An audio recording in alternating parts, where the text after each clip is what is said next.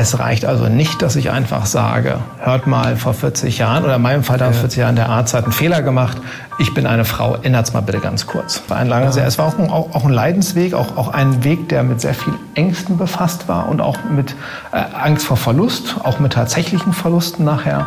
Wie hat dein Obermacho-Arbeitgeber Bundeswehr reagiert? In mehr als 30 Jahren als Moderator von SWR1 Leute habe ich schon sehr viele Menschen getroffen und fast jede Frage schon mal gestellt, aber eben nur fast. Und deshalb gibt es diesen Podcast. Ich möchte von Menschen Geschichten hören, die für mich neu und überraschend sind. Und deshalb entscheide nicht ich, wer eingeladen wird, sondern meine Redaktion. Mein Name ist Wolfgang Heim und was jetzt kommt heißt, erzähl mir was Neues. Ich würde dich gerne mal so eine, so eine richtig alte deutsche Frage stellen. Und zwar, hast du eigentlich gedient? Ja, ich war mal bei der Bundeswehr. Ja? Das ist lange her und habe dann allerdings danach verweigert. Und Wie? bin dann, ja, das ging damals und man musste auch noch, und da ging es vors Kreiswehrersatzamt und da gab es die erste Verhandlung, da wurde ich anerkannt, dann hat die Bundeswehr damals Einspruch erhoben, dann gab es eine zweite Verhandlung, wurde ich wieder anerkannt und danach habe ich nichts mehr gehört lange her. Okay, und warum hast du verweigert danach dann? schwierige, komplizierte Geschichte. Irgendwie kam ich dann doch mit dieser, mit dieser ganzen Art äh, Befehl und Gehorsam und eine Armee, die darauf äh, letztlich äh, ausgerichtet ist, im Zweifelfall oder im Kriegsfall dann auch zu schießen. Und irgendwann äh, kam ich da nicht mehr mit klar. Jetzt kommt eine Frau und ich freue mich riesig, dass sie heute da ist. Herzlich willkommen, Oberstleutnant Anastasia Bifang. Wow. Hey. Das finde ich ja nun, das finde ich ja nun eine richtig gute Geschichte. Also wir hören zum einen Queen, I Want to Be Free. Das ist für einen Menschen, der als Mann auf die Welt gekommen ist, bei der Bundeswehr dann Karriere gemacht hat und schlussendlich eine Frau geworden ist, was ganz Besonderes. Ich freue mich. Äh, erstmal, sollen wir uns duzen oder siezen? Gerne du, das macht vieles einfacher. Wir duzen uns hiermit. Ähm, Gefühl oder Verstand? Beides. Das eine schließt das andere nicht aus. Ähm, arm oder reich? reich in Gedanken und arm an Sorgen. Äh, und was, das, äh, was die finanzielle und materielle Grundausstattung angeht? Ach, hat bisher immer alles gereicht. Ja. Okay. Äh, jetzt kommt der von uns sogenannte Lückentest. Also ich fange jetzt mal an mit dem Satz, äh, Anastasia Bifang kennen viele als Soldatin. Das wird ihr nicht ganz gerecht, denn eigentlich sieht sie sich selbst viel lieber in der Rolle der Aktivistin. Hätte man Ihren Schulfreunden damals erzählt, dass sie einmal in eine Talkshow eingeladen wird, dann hätten Sie? Da hätte ich vermutlich laut gelacht. Okay. Ich muss was loswerden. Wir hatten vor ein paar Wochen, vielleicht sind es inzwischen auch ein paar Monate miteinander zu tun, weil ich auf dich aufmerksam, äh, aufmerksam geworden bin. Ich habe irgendwas über dich gesehen, ein, ein, ein Film, der mich beeindruckt hat. Ich habe dann Kontakt mit dir aufgenommen. Wir haben versucht, dich nach Stuttgart damals zu kriegen. Irgendwie ist das dann äh, erstmal nichts raus geworden. Aber umso mehr freue ich mich, dass es jetzt klappt. Ja, ich mich auch. Vielen Dank für die Einladung auch und hier zu sein. Geht's dir gut? Mir geht's blendend. Wie viele Befehle, wie viele Befehle hast du heute schon äh, von dir gegeben? Ach, Befehle keine. Ich habe ein paar Aufträge verteilt. Aufträge? Nennt man das heute Aufträge? Aufträge? Ne? Ja, ne, ja. so, genau, Aufträge nennt man das schon. Ja, natürlich. Äh, du bist Sachen, die äh, erledigt werden müssen. Du bist Oberst. Jetzt, ich muss wirklich blöd fragen und bitte verzeih mir diese Frage. Heißt es Oberstleutnant oder Oberstleutnantin? Die Dienstgrade werden Klammer auf, noch nicht, Klammer zu, gegendert. Also insofern ja. ist es immer noch Oberstleutnant. Also Frau Oberstleutnant. Frau Oberstleutnant wäre der Dienstgrad, genau. Also, also das ist ja. hierarchisch beim Militär relativ weit oben, wenn wir jetzt in so Bataillons- und äh, Kommandeursstrukturen denken, korrekt? Ja, auf jeden Fall. Also aus Sicht, aus Sicht vieler meiner, meiner ehemaligen Soldaten, als ich hier das Bataillon noch hatte in, in, in Storkow, dann ja, ja da gab es über mir in dem Bataillon erstmal keinen mehr. Okay. Welchen Job machst du aktuell? Ich bin Referatsleiterin im Kommando Cyber- und Informationsraum in Bonn. Zuständig für? Ähm, Übungsplanung. Also Übungen, Übungen, die stattfinden, wie sie halt das Militär und auch die Bundeswehr in regelmäßigen Abständen machen. Im regelmäßigen Abständen, genau, und auch halt im, im Rahmen mit ähm, großer internationaler Beteiligung. Wenn du sagst, Bonn ist dein Dienstort, jetzt bist du aus Berlin geschaltet, äh, jettest du sowieso hin und her? Ähm, ja, wenn man mit der Bahn jetten kann, dann jette ich mit der Bahn, das stimmt. Ja. Ähm, aber ich habe meine Wahlheimat Berlin nicht verlassen. Also ich pendel brav zwischen Bonn und Berlin. Dann starten wir mit unserem äh, Podcast-Motto Erzähl mir was Neues, Anastasia.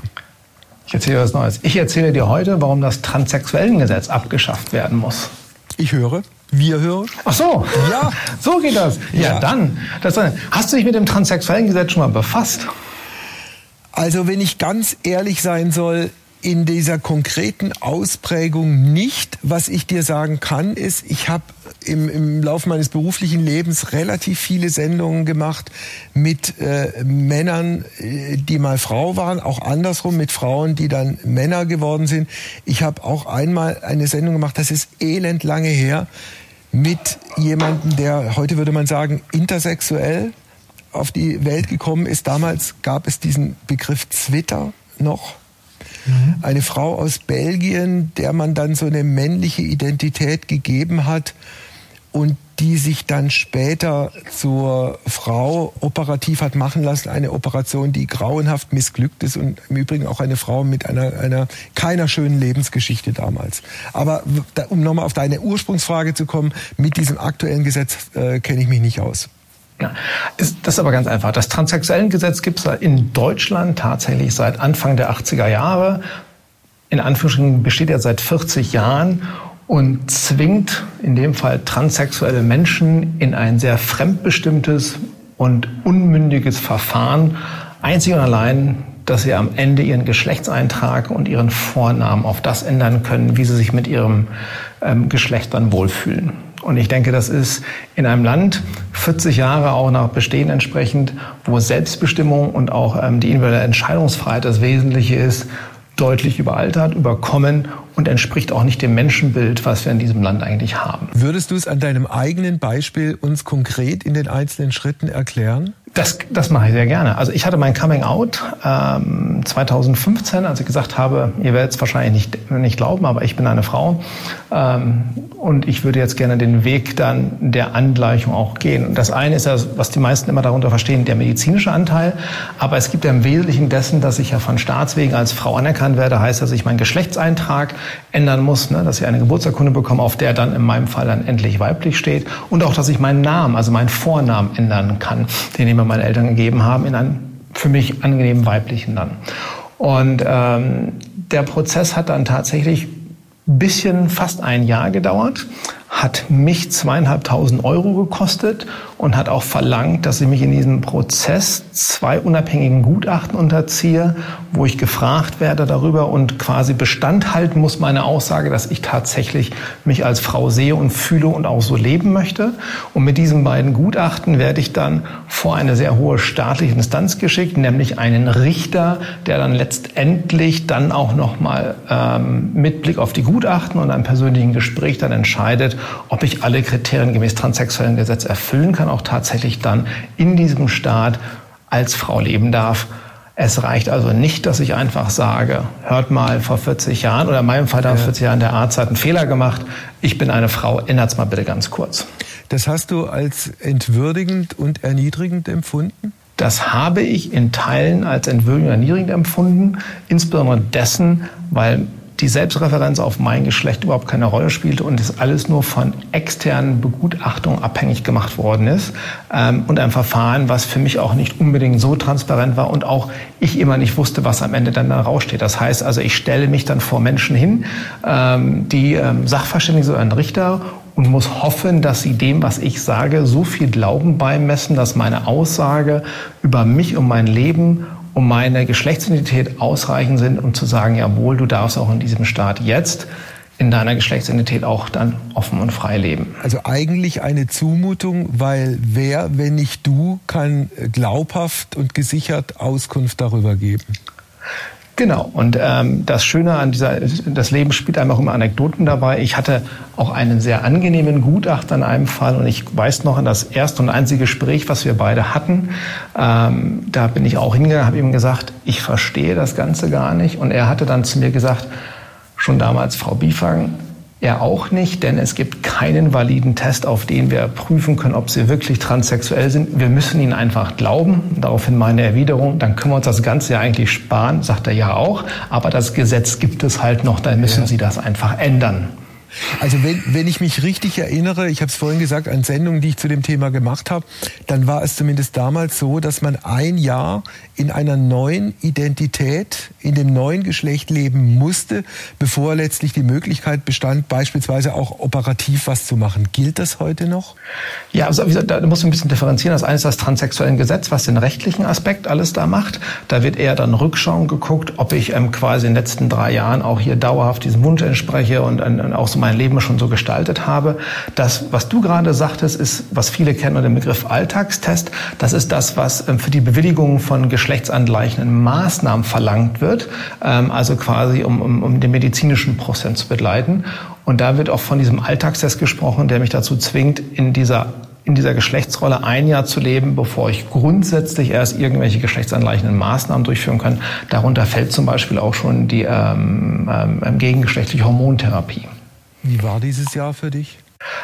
Das, das, das Jahr war auch sehr anstrengend, ähm, weil wie gesagt, ne, du, du hast dein Coming Out, sagst, Leute, ich bin eine Frau und du kannst in den Augen gleich dann sehen, das sehen wir auch sofort und dann willst du diesen Weg für dich auch beschreiten und es sollen auch Veränderungen rankommen. Und viele Veränderungen wenn du für dich die Entscheidung triffst, dass du auch gerne gewisse Maßnahmen machen möchtest, ähm, also medizinischer Art, das ist auch eine sehr persönliche Entscheidung, dann einfach auch nochmal Instanzen brauchen, die sagen, jawohl, die, ähm, die übernehmen wir jetzt dafür, die werden die auch dann bewilligt, aber auch das wieder ein Prozess. Und das heißt, ich musste also in, in, in meinem sichtbaren Geschlechtsausdruck dann über einen ganzen Zeitraum tatsächlich dann als Frau leben, ohne dass ich an, meinen, an, meiner, an, meinem, an meinem Ausdruck viel verändert hätte als also solches. Bedeutet, Wobei das ist ja. gar, nicht, gar nicht so schlimm war.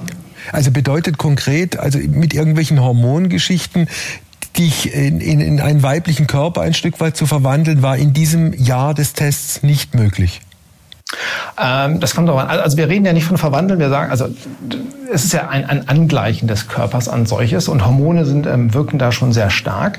Ähm, und ich habe, glaube ich, mit meinem Therapeuten zusammen, haben bis damals hinbekommen, dass schon nach sieben oder acht Monaten ich dann die Bewilligung bekommen habe für die Hormontherapie, für die okay. gegengeschlechtliche. Das war ein sehr schönes Gefühl. Aber alle anderen Maßnahmen haben dann nochmal entsprechend eine andere Zeitsätze und das dauert dann halt. Aber wie gesagt, das hat mit dem transsexuellen Gesetz an sich nichts zu tun, weil das regelt nicht die medizinischen Maßnahmen. Okay, jetzt haben wir zwei Möglichkeiten. Entweder wir bleiben bei deiner persönlichen Geschichte gleich oder wir reden weiter über das transsexuellen äh, Gesetz und machen die persönliche Geschichte hinterher. Du darfst entscheiden. Wie ist es dir, wie ist es dir lieber? Ach, wir können gerne auf die persönliche Geschichte ja, überleiten okay. und daraus wieder zurück, weil ich glaube, da kriegen wir die Verbindung einfach hin. Sehr Dann schön. ist es auch vielleicht sehr, sehr Du hast vorhin das Datum, wenn ich es richtig erinnere, genannt, 2015 ja. war dieses ja, Coming Out. War das, war das der Blitz aus heiterem Himmel oder war das der Endpunkt eines Prozesses, wo dir ultimativ klar geworden bist, dass du dein bisheriges Leben eigentlich im falschen Körper verbracht hast? Es war das Ende eines langwierigen Prozesses, der irgendwo mal in Teilen mit 17, 18 bei mir angefangen hat ähm, und wo ich dann mit 40 endgültig den Mut gefasst habe, diesen Schritt für mich zu gehen, der Geschlechtsangleichung, das Leben als Frau als solches, ähm, in einer Geschlechtsidentität, die mehr, die deutlich meinem inneren Gefühl entspricht. Ähm, also es war keine Blitzentscheidung. Es war ein langer, ja. es war auch ein, auch, auch ein Leidensweg, auch, auch ein Weg, der mit sehr viel Ängsten befasst war und auch mit äh, Angst vor Verlust, auch mit tatsächlichen Verlusten nachher.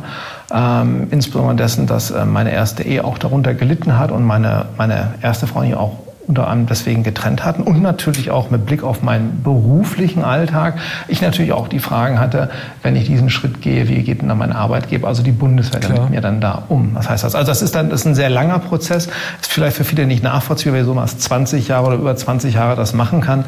Aber ich glaube, ähm, ich war einfach in, in vielen Teilen sehr gut im Verdrängen als solches. Aber am Ende stand dann wirklich ein so tiefes emotionales Loch, dass ich wusste, ich weiß ja, woran es liegt, warum ich gerade nicht der glücklichste Mensch mehr bin in meinem Leben und wie ich es ändern kann. Hast du es eigentlich schon gewusst, als du zur Bundeswehr gegangen bist und gehofft, damit eine, die, diese dramatische Entscheidung irgendwie wegzuschieben? Nein, in der, also ich, ich, ich, ich hätte mich damals bestimmt nicht als transsexuell beschrieben, glaube ich, so weit war ich noch nicht mit der Begriffswelt als solches und auch nicht mit meinem Seelenleben ähm, oder, oder so ehrlich zu mir zu sein oder noch nicht möglich so tief in mir reinzugucken, das hat wirklich lange gedauert. Ähm, ich glaube aber, dass in vielen Punkten ich einfach mal gedacht hatte, dass so die zwei Institutionen, die ich mir geschaffen hatte, ne, also die Ehe als solche, wo ja ein, ein, ein Ehemann erwartet wurde, als auch damals in der Bundeswehr mit einem sehr starken männlichen Rollenbild, dass das vielleicht gegebenenfalls auch helfen würde, zumindest das weiter zu verdrängen oder mich davon abzulenken, von diesem Aspekt. Ich glaube, so haben es mein Therapeut nicht immer lange Zeit behandelt in, unserer, in unseren gemeinsamen Sitzungen. Wie hast du es deiner Frau damals erzählt? Ähm, ja, das war auch ein Prozess. Also sie ist mit mir damit quasi auch dann in der Beziehung groß geworden. Wir haben, ich habe sie relativ früh erzählt in den, in den Worten, wie ich sie sagen konnte. Und es reifte halt einfach immer entsprechend mehr, wie, wie, wie auch eine Persönlichkeitsentwicklung im Leben sich vollzieht, reifte auch diese Entwicklung in mir. Ähm, für mich natürlich ähm, deutlich, ich sag mal, ähm, ähm, linearer, für sie dann eher sprunghafter im Sinne von dessen, wie viel ich dem Ausdruck dann und Raum bemessen habe. Mhm. Und das führt dann natürlich auch immer dann zu, zu Konflikt als solches. Ähm, ich kann aber zum Glück sagen, dass auch nachdem wir uns getrennt haben, wir mittlerweile gut miteinander reden und ähm, sie das, wir das dann auch beide verstanden haben. Wir auch beide verstanden haben, dass wir vielleicht diesen Weg auch hätten ähm, vielleicht mhm. nicht mit dem Ergebnis anders bestreiten, aber zusammen besser vielleicht kommunizieren hätten können in der Ehe, mhm. dass wir uns hätten uns auch gemeinsam viel Leid erspart. Das tut aber auch heute nach nach für leid. Es war vermutlich ein extrem tiefer Einschnitt auch in Ihrem Leben. Natürlich. Und das ist auch einer, wo ich auch als, als, ähm, als, als, ähm, als, als ich, ich will nicht sagen als Auslösender dafür, aber auch, auch nicht immer die, die, die, die, die nötigen Worte, auch die, die Bilder gefunden habe oder auch die Erklärungen dafür oder auch einen Weg zu meistern, ähm, um, um das gemeinsam hinzubekommen. Was immer dann am gemeinsam gewesen wäre am Ende. Aber ich glaube, wir hätten vielleicht einen, einen, einen gemeinsamen Weg gekommen, der vielleicht mit weniger Leiden gekoppelt wäre. Vielleicht mit demselben Ergebnis, aber vielleicht mit, mit, mit, mit anderen emotionalen Begleiterscheinungen. Wie hat, wenn ich fragen darf, dein direktes familiäres Umfeld reagiert? Die haben sehr gut reagiert, wie mein Umfeld insgesamt. Da bin ich auch sehr, sehr dankbar heutzutage drüber. Ähm, angefangen von meinen Eltern bis zu meinem Bruder, bis zu meiner Schwägerin, meinen Nichten und meinen Neffen. Ähm, also insgesamt war das ein sehr unterstützendes Klima, was da war, die die Entscheidungen sofort auch mitgetragen haben, hinter mir standen. Und das ist auch, auch, auch wahnsinnig wichtig auf diesem Weg. Ähm, der dann doch noch sehr lang war, ähm, dass ich wusste, ich habe hier Menschen um mich herum, ähm, wo ich mich auch fallen lassen kann, wenn vielleicht doch mal etwas nicht so schön ist oder ich vielleicht doch mal Erlebnisse habe, die, die, die vielleicht nicht positiv sind oder ich einfach mal eine, äh, ein Netz brauche, das mich fallen lassen kann. Und das war super. Wie hat dein Obermacho-Arbeitgeber Bundeswehr reagiert?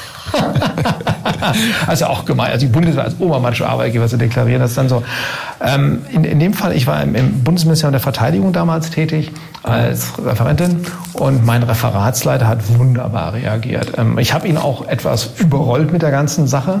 Ähm, ich musste mir die Diagnose holen sozusagen. Ich brauchte eine Diagnose, also Transgeschlechtlichkeit und musste dazu ins Bundeswehrkrankenhaus und ich bin am Tag, bevor, als ich, bevor ich den Termin dann hatte, zu ihm ins Büro gegangen. Ich habe gesagt, komm, das musste deinem Referatsleiter sagen. Du bist, ich wusste, dass ich mehrere Stunden weg bin und ich wollte ihm nicht einfach sagen, ich bin irgendwo, sondern wir haben schon lange zusammengearbeitet, da willst du auch ehrlich sein. Ich, und da habe ich ihm einfach klipp und klar gesagt, ne, dass ich am nächsten Tag ins Bundeswehrkrankenhaus gehe, weil ich transsexuell bin. Und da war er kurz überfordert. Und danach hat er das einzig, hat er was wunderbar richtig gesagt, nämlich sehr ehrlich, er weiß nicht, was das bedeutet, ja. aber er ist sich sicher, dass wir das gemeinsam alles schaffen werden, auch in dieser Bundeswehr. Und das war, mehr wollte ich gar nicht, mehr musste ich in dem Fall nicht hören. Und dann bin ich nach dem Termin zu ihm gekommen und wir haben diesen Prozess im, im, in dem dienstlichen Umfeld dann auch dann gemeinsam oder mit ihm gestaltet. Er war auch da an meiner Seite die ganze Zeit. Hast du insofern vielleicht Glück gehabt, dass du da, was den Arbeitsplatz angeht, im Verteidigungsministerium warst, in einem geschützten Raum und nicht bei den Panzergrenadieren? Auch die Frage kommt sehr oft. Ich sage ganz ehrlich, ich bin mir ziemlich sicher, dass, dass, dass mein Lebensalter, meine Erfahrung in der Bundeswehr, auch mein Dienstgrad bestimmt vieles für mich einfach gemacht haben. Und auch das ist ja eine Sache, warum ich das anspornt, dass ich auch mit dem Ganzen sehr, sehr offen umgehe, weil es sollte eben unabhängig von diesen Erscheinungen sein. Ähm, und ich hoffe auch, dass es für Kameraden in der Panzergrenadiertruppe genauso einfach läuft. Für mich im Sinne einfach, dass die Unterstützung einfach da ist. Das ist aber auch vieles, was wir erfahren. Ähm, ich bin ja auch bei QBW tätig. Ähm, wenn wir, wenn wir Soldatinnen und Soldatinnen begleiten in ihrer Transition auf ihrem Weg dahin, dass wir sehr viel positives Feedback bekommen dessen, dass sie gut unterstützt werden. Was für mich dann wieder da, äh, die Rückschluss auch macht, dass wir im Grundsatz in der Bundeswehr unsere Führungskräfte, unsere Vorgesetzten sehr gut auswählen, auch sehr gut ausbilden. Also wie, wie diese Arbeit oder dieses Engagement für Leute mit einem ähnlichen Werdegang wie deinem äh, in der Praxis aussieht, dass du vermute ich zumindest auch mit deinem Dienstgrad äh, ein Stück weit auch eine, eine, eine Vorbildfunktion bist. Darüber würde ich gerne gesondert nochmal reden, das mit dem transsexuellen Gesetz, mhm. äh, weshalb du ja auch hier bist, das habe ich nicht vergessen. Ich würde jetzt einfach äh, der Dramaturgie äh, halber sagen, jetzt kommt Helena und bringt uns das Präsent nicht aus der Küche, äh, sondern aus der Redaktion mit. Helena ist gekommen und hat, du hast, äh, was ist das, ein Falk-Stadtplan? Also genau, du musst es jetzt so oder so, wir haben einen Podcast, ne, du musst es für alle beschreiben, ja, ja, was, jetzt, was jetzt hier abgeht, so und für Anastasia eben auch. Also ich sehe links, äh, visit the, U, äh, the USA, besuchen Sie die USA und rechts ist irgendwas, das kann ich trotz Brille nicht. Ich nehme es mal. Ich geb's dir mal, ja. Da steht drauf Sacramento. Sacramento, Kalifornien. Äh, San Francisco, schon, San Francisco, also. San Francisco die, die, die, Stadt der befreit lebenden Menschen. Äh, wäre das korrekt formuliert? Bestimmt, aber es ging doch um Sacramento. Habe ich das richtig gehört? Ja, Ganz ging genau, um Sacramento, ja. ne? Oder war meine, genau, ja, war meine Assoziation falsch? Also welche, was ist denn also deine Assoziation mit Sacramento?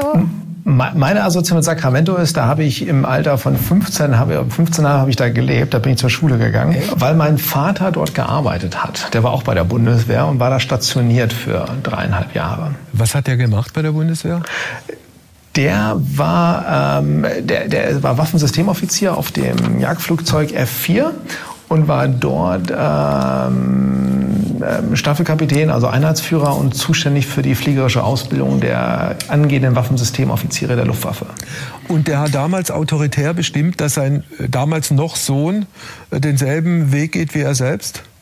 Um Gottes Willen, nein, ich hatte die völlige Wahlfreiheit. Meine Mutter war sehr schockiert, als ich ihr sagte, dass ich einen, einen ähnlichen Weg einschlagen werde. Mein Vater, nein, meine Eltern haben mir völlige Freiheit gelassen, dem, was ich machen möchte. Okay, das lief bei dir dann so, du hast Abitur gemacht, dann schon in Deutschland oder noch in den USA? Nein, nein, ich habe tatsächlich mein Abitur ähm, anerkennen lassen müssen, weil ich mit einem Zweijahresabschluss von einem College aus San Antonio, wo wir dann später nochmal gewohnt haben, mit 20 zurückgekommen bin, habe ähm, hab dort mein Abitur bekommen, bin eingezogen worden 1994 zur Bundeswehr, habe mich dann entschieden, mich dort äh, zu bewerben für die Offizierlaufbahn ja, und alles danach ist Geschichte. Auf danach kommen Jahre 26 die, Jahre ja, Dienstjahre. Wahnsinn. Auf wie viele Jahre hast du dich verpflichtet damals? Zwölf Jahre? Damals zuerst zwölf Jahre, ne? Ja. waren es die erste Zeit. Und dann habe ich dann relativ früh entschieden, Berufssoldatin zu werden. Ähm, die Entscheidung. Und wie gesagt, jetzt sind 26 Jahre vorbei. Du hattest nie Zweifel, ob das die richtige Entscheidung war, zur Bundeswehr zu gehen? Ähm, nein, Zweifel nicht. Also ich, ich, ich wollte, ich, ähm, ich hatte auch ein, zwei andere Sachen mir überlegt, aber mir hat das ganz gut gefallen da. Und ähm, ich, das, das, das vielfältige Aufgabenumfeld hat mich einfach sehr angespornt. Ähm, und ich bereue bis heute nicht die Entscheidung, ähm, Offizier zu werden. Okay. Lass uns noch ein bisschen, weil Helena es ja mitgebracht hat, sozusagen als auch als Themenangebot die USA, Sacramento, ja. ein bisschen darüber äh, zu reden. Zum einen, welche, welche, mit welchen Eindrücken bist du dann nach diesen drei Jahren zurückgekommen? Und das können wir vielleicht dann später noch machen. Wie siehst du heute dieses Land, USA? Uh, das, das ist eine spannende Frage. Ähm, also wie gesagt, insgesamt haben wir damals fünfeinhalb Jahre in den Staaten gewohnt. Wir sind nach Sacramento nochmal nach San Antonio umgezogen, waren da nochmal knappe zwei Jahre. Ähm, Sacramento war für mich ein ganz toller Ort, einfach weil da so ein, zwei Sachen passiert sind. Ähm, ich bin dort auf eine Waldorfschule tatsächlich gegangen und das war richtig befreiend. Ich kam also aus diesen, ähm, von Deutschen, aus diesen, ach, wie ich es in den 80er Jahren erlebt habe, Stein, Beton, Bauten, ja. Schulsystem Deutschland, was mir überhaupt nicht was mich überhaupt nicht angesprochen hat, ich war eine echt verdammt nicht wirklich beste Schüler damals, muss ich ganz ehrlich zugeben. Und allein in dieser, in dieser Schule, als wir in Sacramento waren, da hat für mich Lernen war ein völlig neuer Aspekt und Schule und, und, und das alles zusammen, da, da bin ich richtig aufgeblüht, in ganz vielen Facetten auch reingekommen, wo ich mir nie hätte träumen lassen, da mal reinzugucken. Ne? Also gerade das, das, das zu dem, ähm, gerade das, das, das Künstlerische, was dazu kommt, das Musische da rein, das fand ich mal sehr anspornend. Und das war dann, das war für mich äh, quasi eine Neuentdeckung, wie Schule auch sein kann. Ich, ich fand das einfach super. Und ähm, das, das hat, glaube ich, mich, das prägt mich auch noch bis heute. Ähm, und das ging auch so weiter. Und insgesamt habe ich eine sehr, sehr positive Änderung. Also wir haben 1989 sind wir in den USA gezogen, 1994 bin ich zurückgekommen mit meinen Eltern. Und ich habe eine sehr, sehr, sehr wunderbare Erinnerung. Also ich meine, in Sacramento liegt ja auch, du hast ja schon mal San Francisco genannt, ne? Ja. Das war schon mal ganz toll.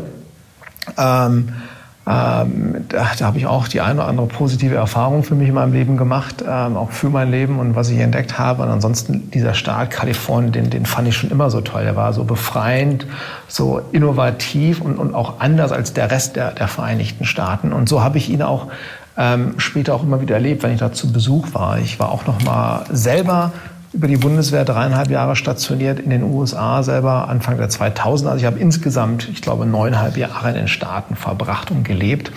Ähm, und ja, ähm, ähm war jetzt zuletzt 2019 wieder zurück in den USA, ähm, als nämlich der Dokumentarfilm ähm, Ich bin Anastasia in, ähm, in Seattle gezeigt worden ist auf einem Queer ja. Filmfestival. Ja. Und das war auch eine sehr spannende Sache gerade. Okay. Gerade den Film mit dem Aspekt auch Transgender und Militär dann in den USA äh, zu zeigen, wo ja zu dem damaligen Zeitpunkt eine ganz andere Policy herrschte, als sie noch vor ein paar Jahren ja. da war, nämlich eine ablehnende. Ähm, und jetzt auch, wie sich alles da, ich sag mal, zu einer zum, zum Besseren wendet, ähm, fand ich das einfach, war das eine sehr schöne Sache. Äh, Helena wollte sich äh, gerade kurz einklinken. Ich genau, ich bin hier einfach mal frech sitzen geblieben, Na, also, weil ihr direkt auch das so gut aufgenommen habt. Ja, ich wollte noch kurz sagen, was ich mir dabei ähm, gedacht habe. Das eine hast du jetzt schon gesagt, und zwar diese. Ich hatte das in dem Dokumentarfilm auch ähm, so verstanden, dass das eine ziemlich prägende Zeit war, einfach in den USA ja. für dich, gerade als Jugendlicher. Und zwar ähm, äh, das genau, das ist die eine Sache, die ich damit sagen wollte. Und zwar ähm, wenn ich es richtig verstanden habe, hast du dort ähm, das erste Mal Berührung gehabt mit dem Begriff Transgender. Ähm, ja. Also was ist es, was, was ist das, wenn es mir gefällt, die Kleider meiner Mutter anzuziehen? so, ja. Da könnt ihr gerne noch bitte äh, weiter drüber reden. Sehr gerne. Und das andere ähm, war so ein kleiner Hint eigentlich generell auch auf deine Auslandseinsätze. Also das finde ich mich auch noch spannend, ah, noch zu erörtern, was es sonst noch gibt. Auslandseinsätze. Auslandseinsätze, ja, aber ich kann, ja, ich, ich, kann ja, den, ich kann ja den, den, den, den, den Ball einfach mal aufnehmen, was er dann sagte, ja, also, es war eine prägende Zeit. Und zwar, ich habe ja gesagt, ne, so mit 17, 18 oder so, ich, ich bin nicht mehr ganz sicher, wann das war, hatte ich ja für mich die Erfahrung gemacht mit meiner Geschlechtsidentität. Und wie man heute darüber reflektierend sprechen würde, hatte ich das damals nicht. Es waren nämlich zwei Sachen. Ich habe nämlich erstmal meine sexuelle Orientierung für mich entdeckt als solches, ähm, die ähm, sich nämlich eben nicht auf ein Geschlecht nur ausschließlich konzentrieren wollte. Ähm, also ich, ich dann quasi allen Geschlechtern zugetan war. Das habe ich dann sehr früh entdeckt. Und der andere Punkt war der, wie Helen auch so schön sagt, ich glaube, so sage ich es auch im Film, ist, als ich dann ähm, im, im, Kleiderschrank meiner Mutter stand und mir ihre Sachen angezogen habe. Ich habe keine Schwester, ich habe nur einen Bruder. Ja. Und mich in, den, in, in, diesen Sachen wohlgefühlt habe, aber das alles nicht einordnen konnte und gleichzeitig das Wohlfühlen war aber auch gleich so ein Gefühl von Scham. Alles, was du machst, ja. das, ist, das ist irgendwie komisch und falsch. Keine Ahnung, welche Gesellschaftssozialisationsmechanismen da warst du da, wenn ich fragen darf? Das muss so mit, mit 16, 17 gewesen sein, glaube ich. Also eher, eher 17. Ne? Und ähm, das war für mich dann so die Entdeckung dieser Teil meiner Identität ein sehr wichtiger, der mich auch nie hat losgelassen, aber auch ein, ein, ein, ein Bereich, über den ich nicht gesprochen habe, wo ich nicht wusste, wie ich mit meinen Eltern darüber reden konnte. Und was Helena meint, ist ja, das ist ja das, ähm, die USA sind das Land der Talkshows, der, der schlechten oder auch der guten Nachmittagstalkshow.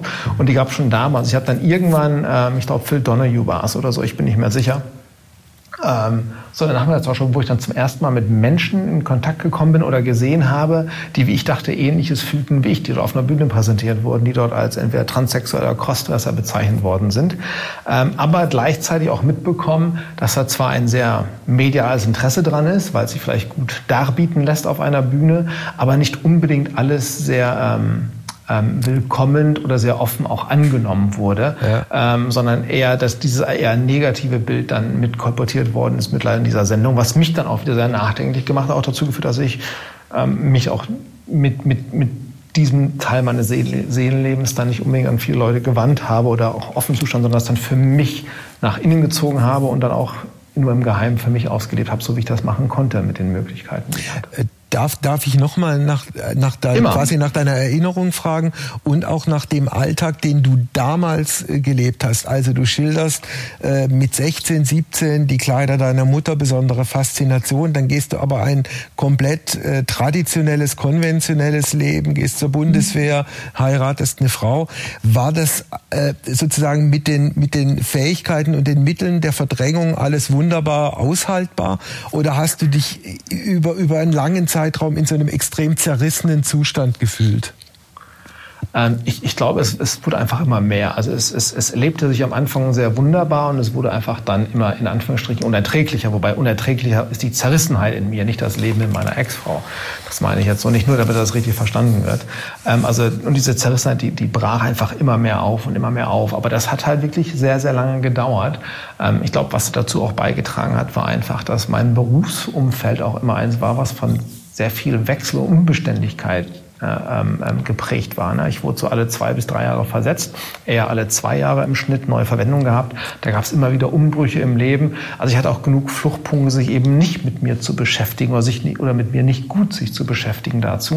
Ähm, aber das, das, das ging halt irgendwann dann nicht mehr auf und dann mhm. wurde diese Zerrissenheit einfach größer und ähm, dann habe ich halt für mich den, den Schritt vollzogen, mhm. den ich am Anfang geschildert hatte. Jetzt müssten wir zwei Punkte nochmal aufgreifen, weil wir sie sozusagen ja. angerissen und besprochen hatten. Also der eine Punkt äh, von Helena, was die Auslandseinsätze angeht. Also diese Geschichte, dass du in den USA äh, dann stationiert warst für einen bestimmten Zeitraum, gilt ja nicht als klassischer Auslandseinsatz, Nein. sondern mit Auslandseinsätzen meint man, was im früheren Jugoslawien passiert ist, was in Afghanistan mhm. passiert, was in, in, in Afrika passiert.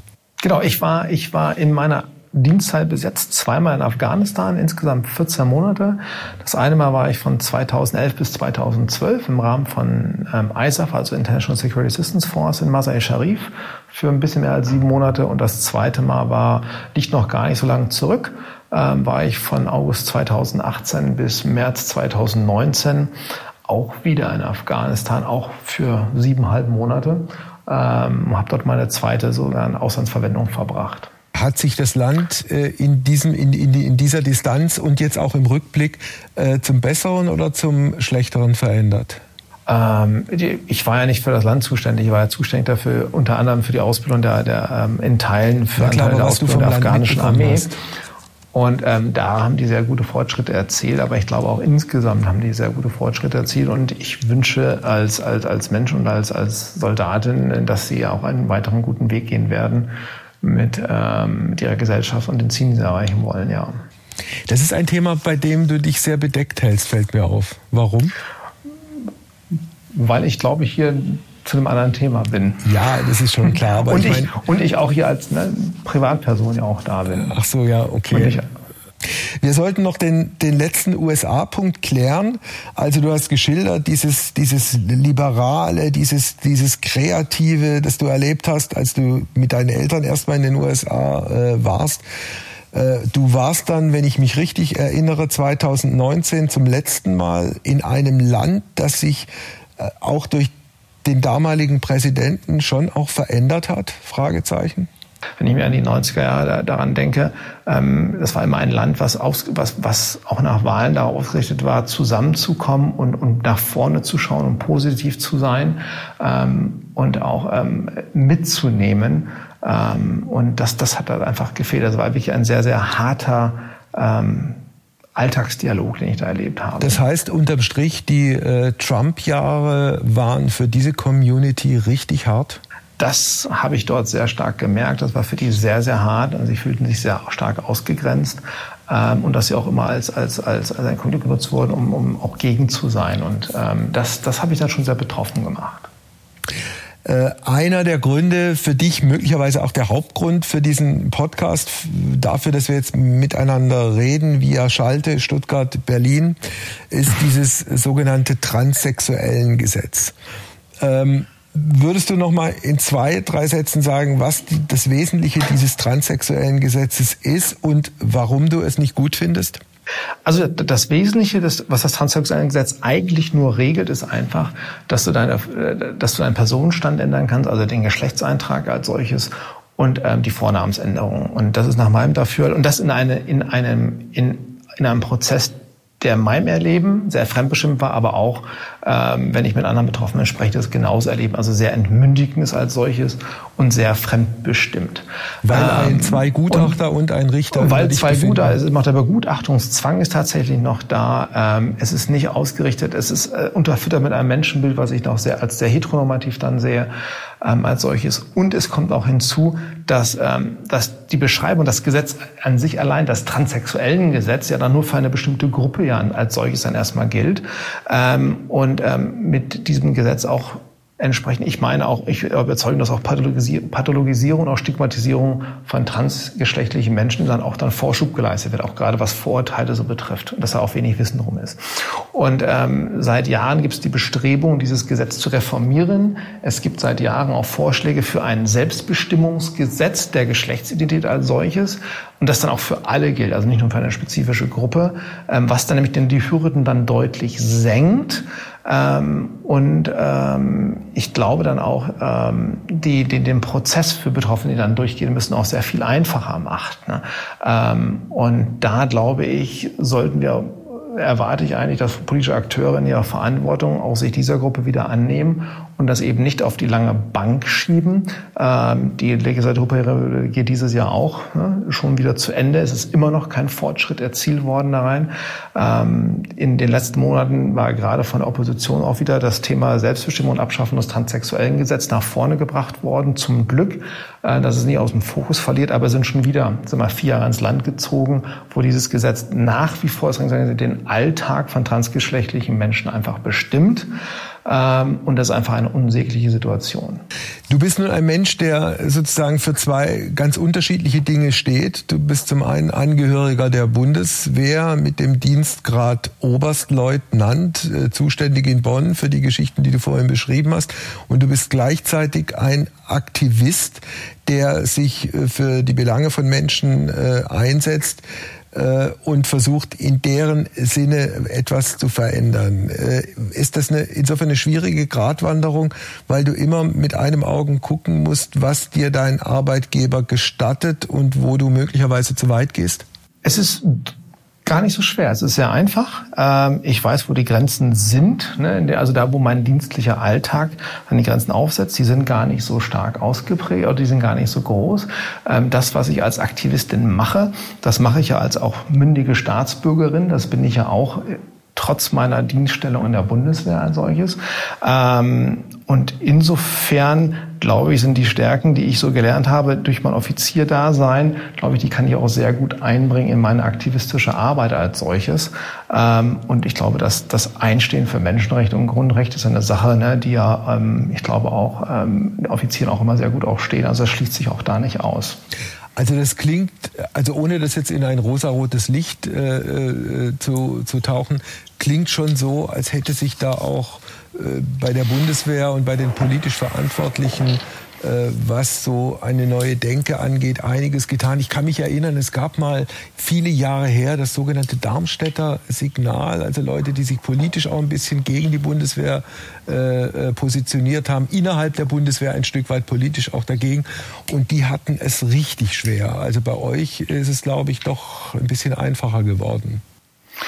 Also es hat sich sehr viel gewandelt in den letzten Jahren. Ich will das jetzt nicht beziffern, ob es die letzten fünf oder letzten zehn Jahre waren, was gerade angeht und auch den Stellenwert, den es dafür gibt.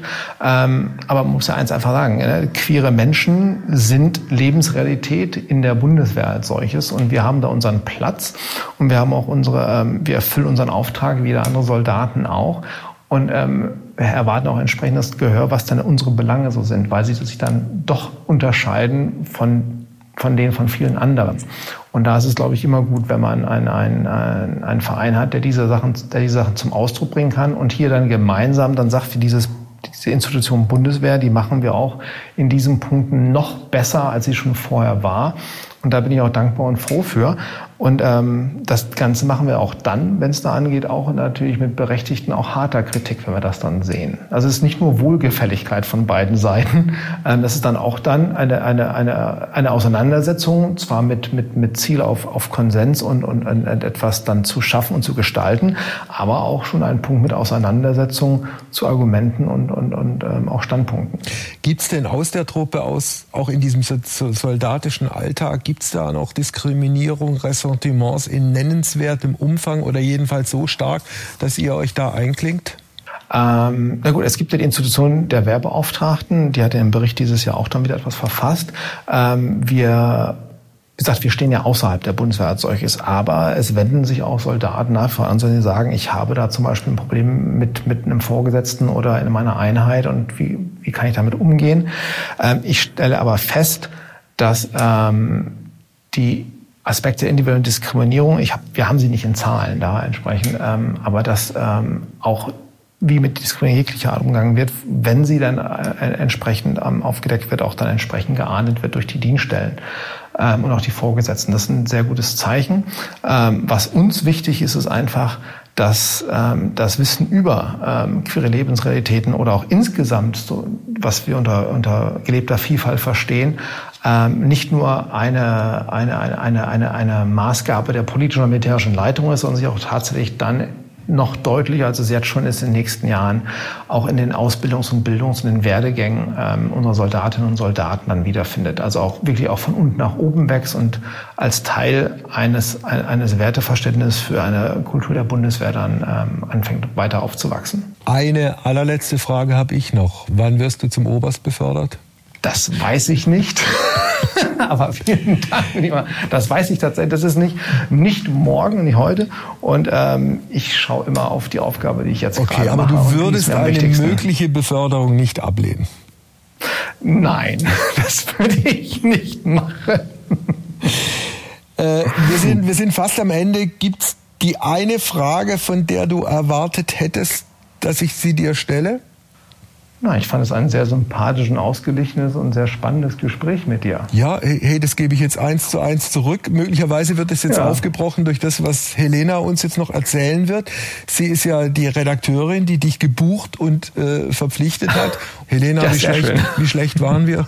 Ihr war super. Also ich finde, es war ein, ein, total angenehmes Gespräch, äh, euch, euch zuzuhören. Ich fand tatsächlich, also ähm, ich kann es total gut verstehen, dass, dass auch in so einer Behörde wie der Bundeswehr ähm, wie sagt man da, mit der, mit der Clearance nicht so einfach ist. Ne? Also, mhm. dass du bestimmte Sachen es einfach nicht so easy ist, drüber zu sprechen, äh, ohne irgendwie, dass, dass 100 Leute sagen, ja, du darfst darüber sprechen.